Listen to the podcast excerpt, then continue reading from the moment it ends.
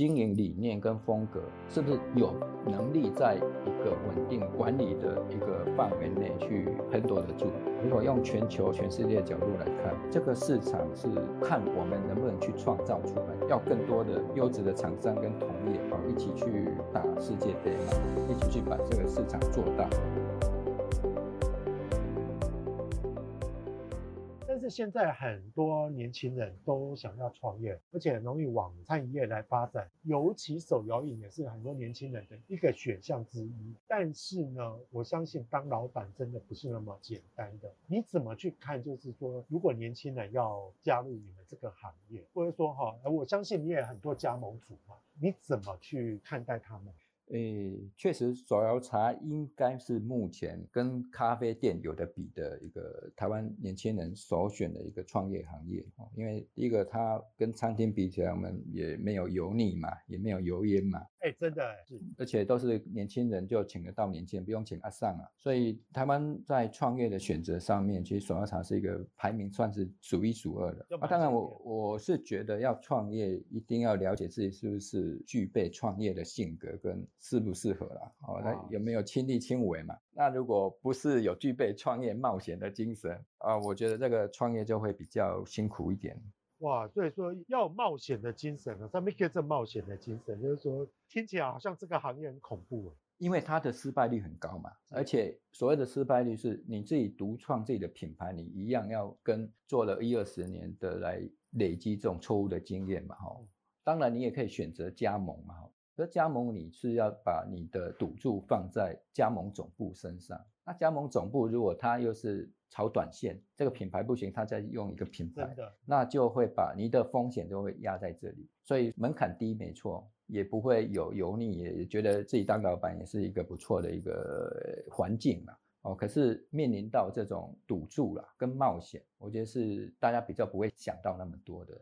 是，其实其实 Dennis 提示了两个，就是很值得供年轻人啊，或者说不只是年轻人。如果说，哎，哪一天我中年转业了，我可能也会想要去来加入这个来卖手摇饮哈。大概路线有两种，一种就是说，你如果够创意、也够资本，而且也够那个经营的认识的话，那你大概可以自创品牌，这是一条路。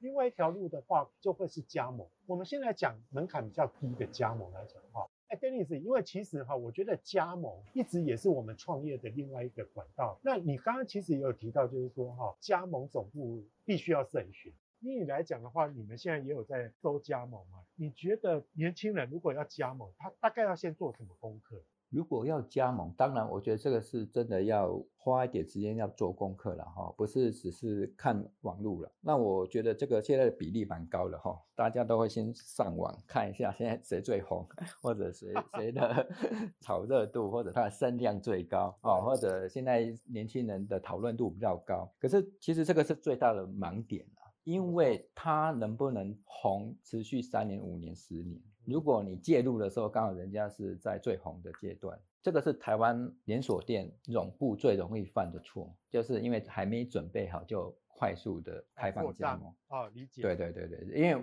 麦当劳、星巴克，即便它有最大的财力跟人力，它也没办法一年开个一百家、两百家。是，可是手摇茶很容易一年就一百家、两百家。那他们的人力跟资源、跟 know how、跟这个总部的团队，那个的等级一定是落差很大嘛。而且他们，我相信啊，一定没办法做很好的服务了。而且在训练的过程，一定是打折扣。那当然，这个是跟什么有关系？要赚快钱嘛。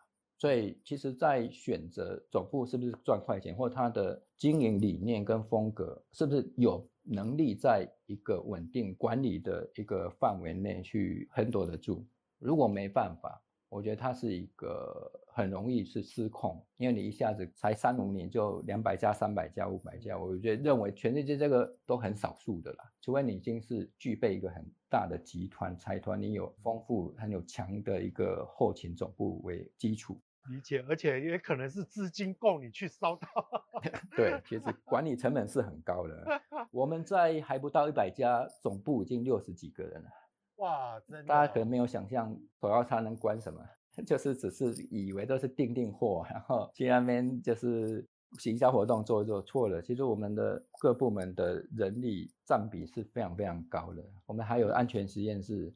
光一个品研部、研发部，我们就有四个到五个。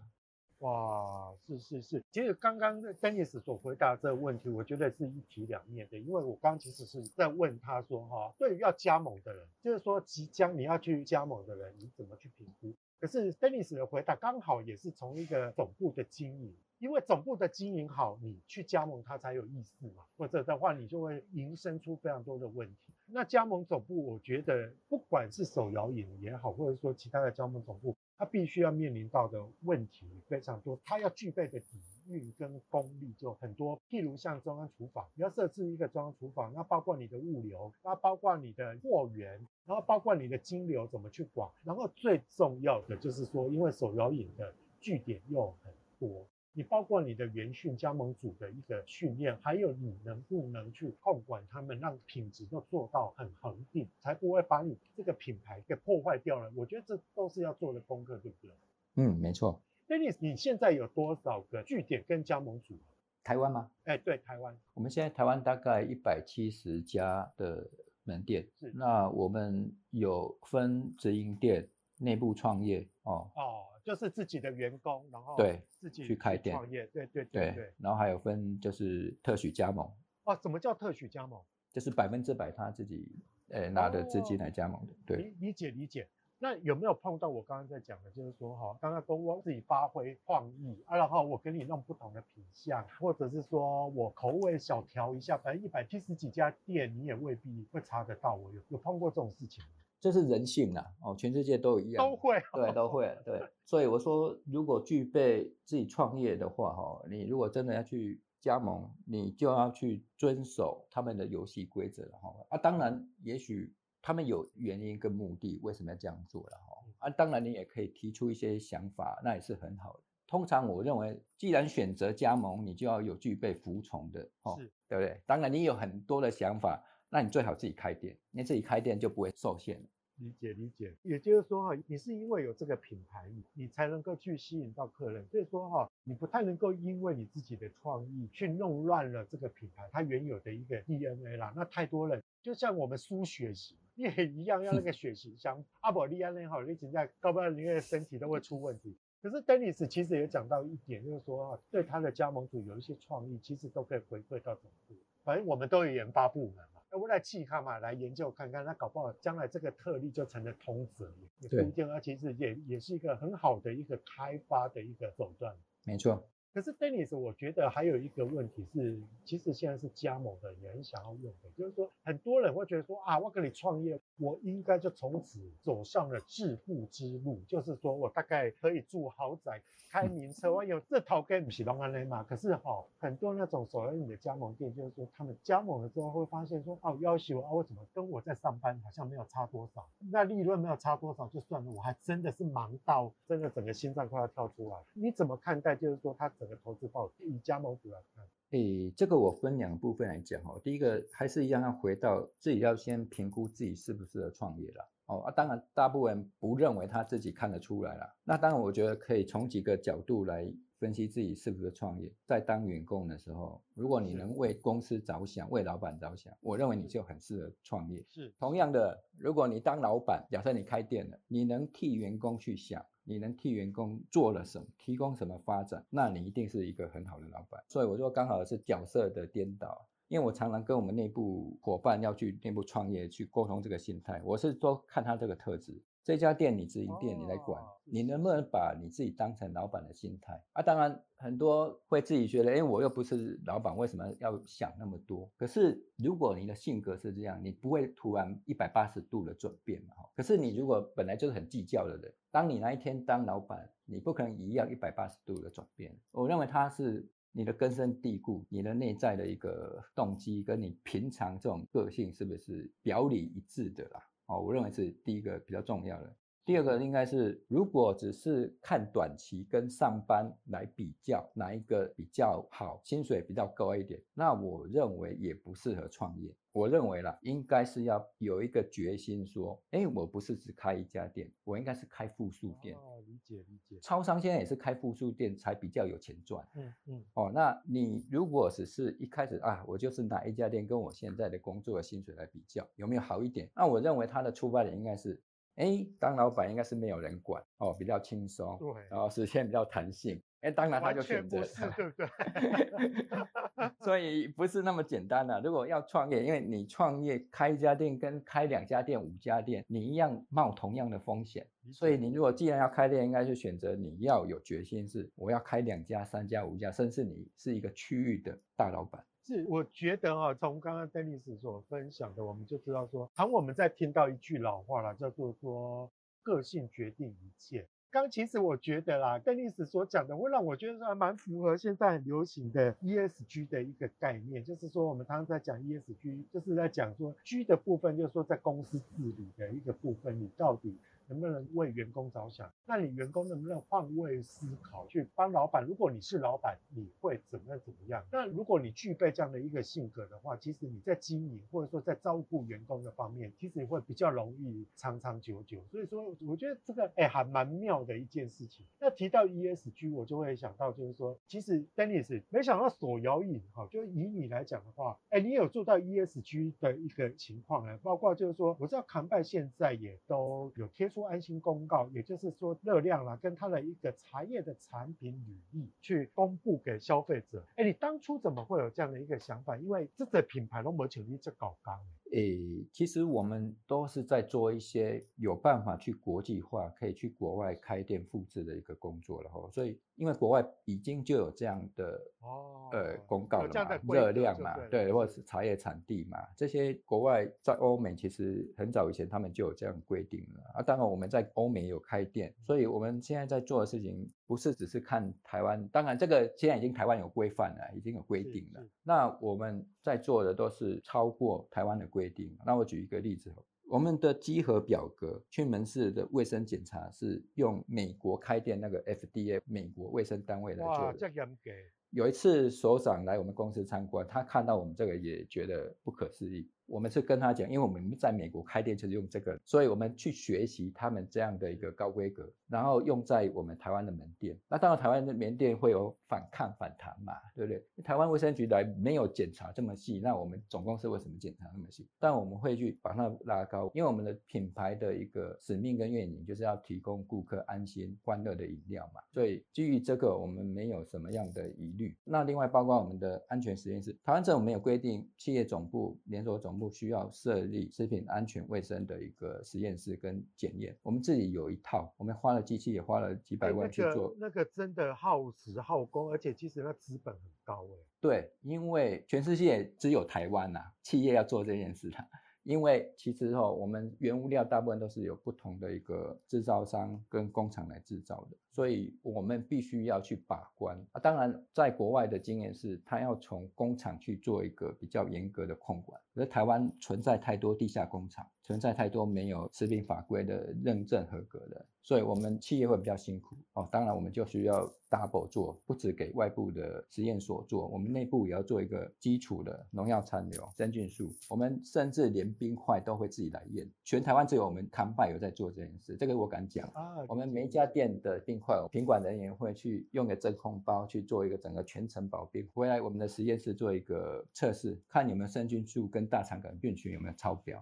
哇，因为我以前哈、曾经跑过食安的新闻，那以前我记得还是在当记者的时候，还曾经拿过就是说市面上流通的这些食品拿去 SGS 验，哦，还惊死人，检验的费用是非常高的，更何况你的品相又那么多，因为你不同的品相，你的验法就不同，茶叶有茶叶的验法，冰有冰的验法。你那些佐料哈，包括食品添加剂这个东西，又有它不同的验法。那水果更是这样嘛？那不同的水果，不同的东西，它的保鲜跟它的赏味期又不太一样。所以我觉得哇，这个细节非常多，而且工序是非常的繁复。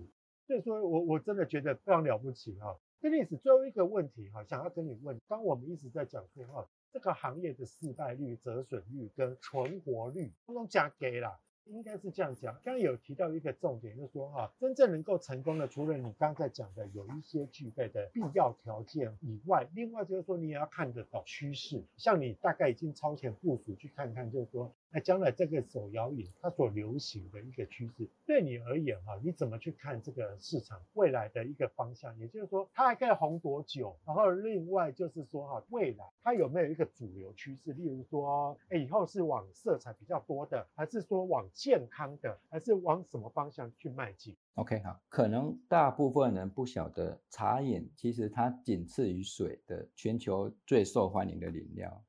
它比咖啡还高，这个是一个美国饲料公司做出来的。咖啡厅有四百多年，手摇茶才三十年。那可能很多人也不晓得，不是只有台湾在喝茶，全世界喝红茶最多，欧洲是英国，其他是一个俄罗斯。俄罗斯每年消耗红茶的量是太可怕了。所以连俄罗斯喝红茶喝到那么猛，他甚至喝的比咖啡的量还多很多。对啊，对，所以不是因为只有中国茶文化或者台湾人在喝，其实是全世界都会喝了。所以它的市场，它市场的接受度其实是蛮高的，就对了。它跨刚讲的只有是纯茶饮哦，所谓的茶饮可能基茶哦，譬如说英国的是下午茶，那下午茶演变成它是贵族在喝的嘛哈。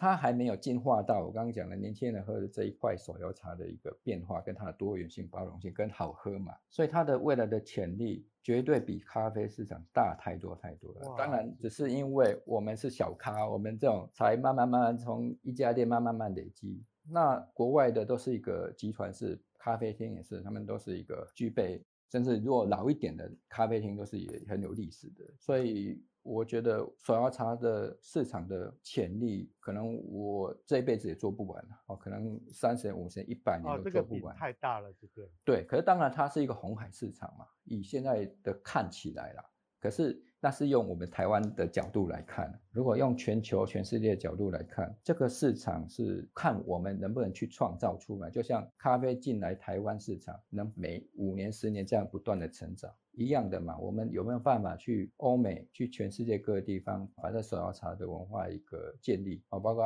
我们应该去学习卖汉堡文化、薯条文化，为什么西方连俄罗斯？这个 麦当劳撤出 都可以这么样的 大的新闻，对对对对，所以它是一个文化，文化要命哦。对对对，所以我说我们应该要。往这个角度去发展，然后我们应该要更虚心的去学习啦。那这个行业，他们讲做起来是非常非常有热情，因为它是一个未来是可以代表台湾。那现在也是嘛，年轻人直觉什么东西最能代表台湾饮食文化？没有第二个答案，应该都是手摇茶是 是最容易联想出来的。我们应该包容性更大了，应该。要更多的优质的厂商跟同业哦，一起去打世界杯嘛哈，一起去把这个市场做大，一起让人家觉得，哎，我们手摇茶是越来越有国际化，程度越来越高，包括食安，包括这种产品特色，包括店面的制成。包括你的卫生条件，包括你的品牌定位跟品牌的一个设计，所以这个的细节是非常非常多的。包括你我们的训练跟营运的一个品质，所以我觉得它是一个无限大的一个市场，只是还是要先把基础打好，因为台湾才打三十年而已，咖啡厅四百多年了，所以我认为这个一个时间的续航力，我觉得还要有很长一段时间。哇，听 Dennis 这么一讲啊，真的觉得说台湾又要有一个造园产业要诞生要问世了哈。呃，其实 Dennis 所提示到的，因为我原本是想要问他说，哈，那将来的手摇饮它会不会有一个特殊的形式出现？例如说往某一种口感，或者是说往某一种的一个经营形态，或者说以后会比较流行有座位区或什么？可是 Dennis 给我一个更好的答案，就是说，其实打世界杯会是台湾或者是说这整个产业一个蛮有希望、蛮有愿景的一个地方。但是就是说，哈，你要出国比赛，你要去打世界杯，就必须要一个条件，就是说它是一一个系统在，它倒不是说是一个单一的一个元素，你去成就它，不是说啊你能够到国外去找到据点而已。像刚刚其实 Dennis 提到非常多，譬如像员工的训练，像你对食安的一个坚持，然后还有包括你的产品的一个设计力，还有包括你的整个组织跟管理能力，这种哈搭配起来的一个系统能力都非常的重要。而这也是每一个创业的人，他其实是非常好的一个练兵场啊。那今天其实从跟 Dennis 的一个谈话当中哈，不止听到了手摇饮一个文化的一个滥觴，然后一个流转，然后我们也听到手摇饮它其实哈没有你想象中的那么简单。那最重要就是说，对于我们一般的消费者，或者是说对于我们即将有心要去当老板的这些创业者也好，我们都学到了不同的一个功课。我觉得真的今天的一个聊天真的是非常的精彩哈。那如果你有想要了解更多的一个细节，一定要参考我们的资讯栏的一个连接。也请大家每周一定要锁定我们的远见 on air，帮我们刷五星的评价，让更多人知道我们在这里陪你轻松的聊财经产业跟国际大小事。我们下次拜拜，谢谢，拜拜。